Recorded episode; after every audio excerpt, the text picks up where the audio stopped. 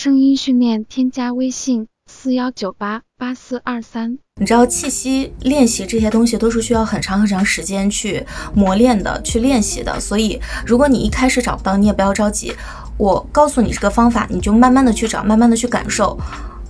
只要你去感受，我觉得你是可以 get 到的。那找到这个发声位置之后，我们就结合一些实际的训练方法。比如说，我比较喜欢的一个练习气息的方式就是狗喘气。狗喘气就是。我觉得可以这样啊，就是你刚开始先慢一点，然后慢慢慢慢变快，就是，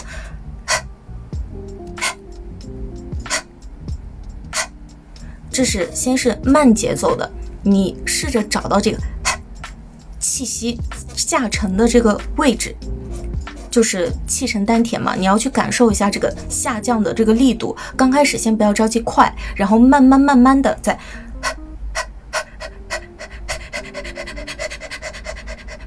然后慢慢的再去这样快节奏的练习，你可以就是定个，就是那个时定个时间啊，看看你可以坚持多少秒，坚持多长时间，慢慢慢慢的去练习这个气息，这是一种方法。还有一种方法是我在大学的时候练习的，就是假设你的对面有一座高山，然后你在这边向对面大喊什么阿毛。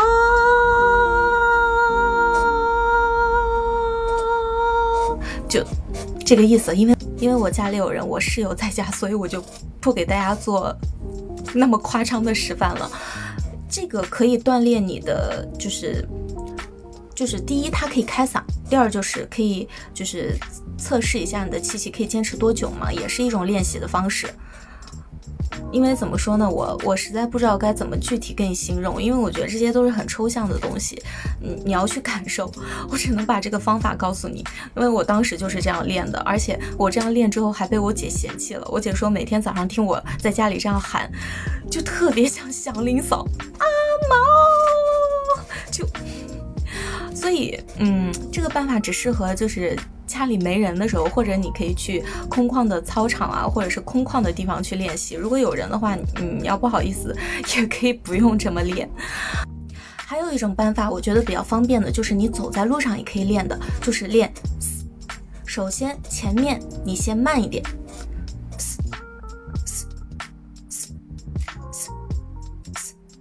就是你能感觉到这个力是啪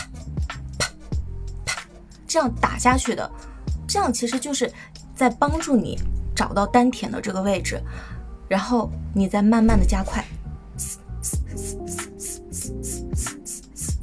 然后再慢慢练它的持续性。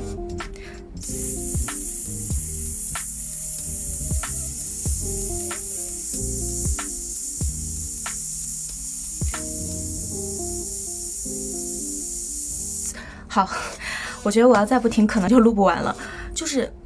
这种慢慢来、循序渐进的一个过程，一点一点一点的。然后你平时走路的时候也可以这样，你可以小声一点啊，就是你走在路上啊，也可以这样，一边走一边，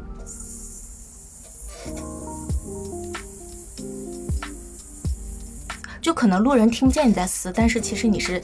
在也在练气啊，就是我觉得，就可能平时大家都比较忙，可能也没有一个就是说专门的时间，除非你是学生啊，你可能比较有时间。你要上班族的话，你可能没有那么多时间去，呃，专门的去练习。那么你就可以去抽时间练习，你可以走在路上啊，就用这种这种办法，呃，也可以帮助到大家。这是我之前训练到的一些办法。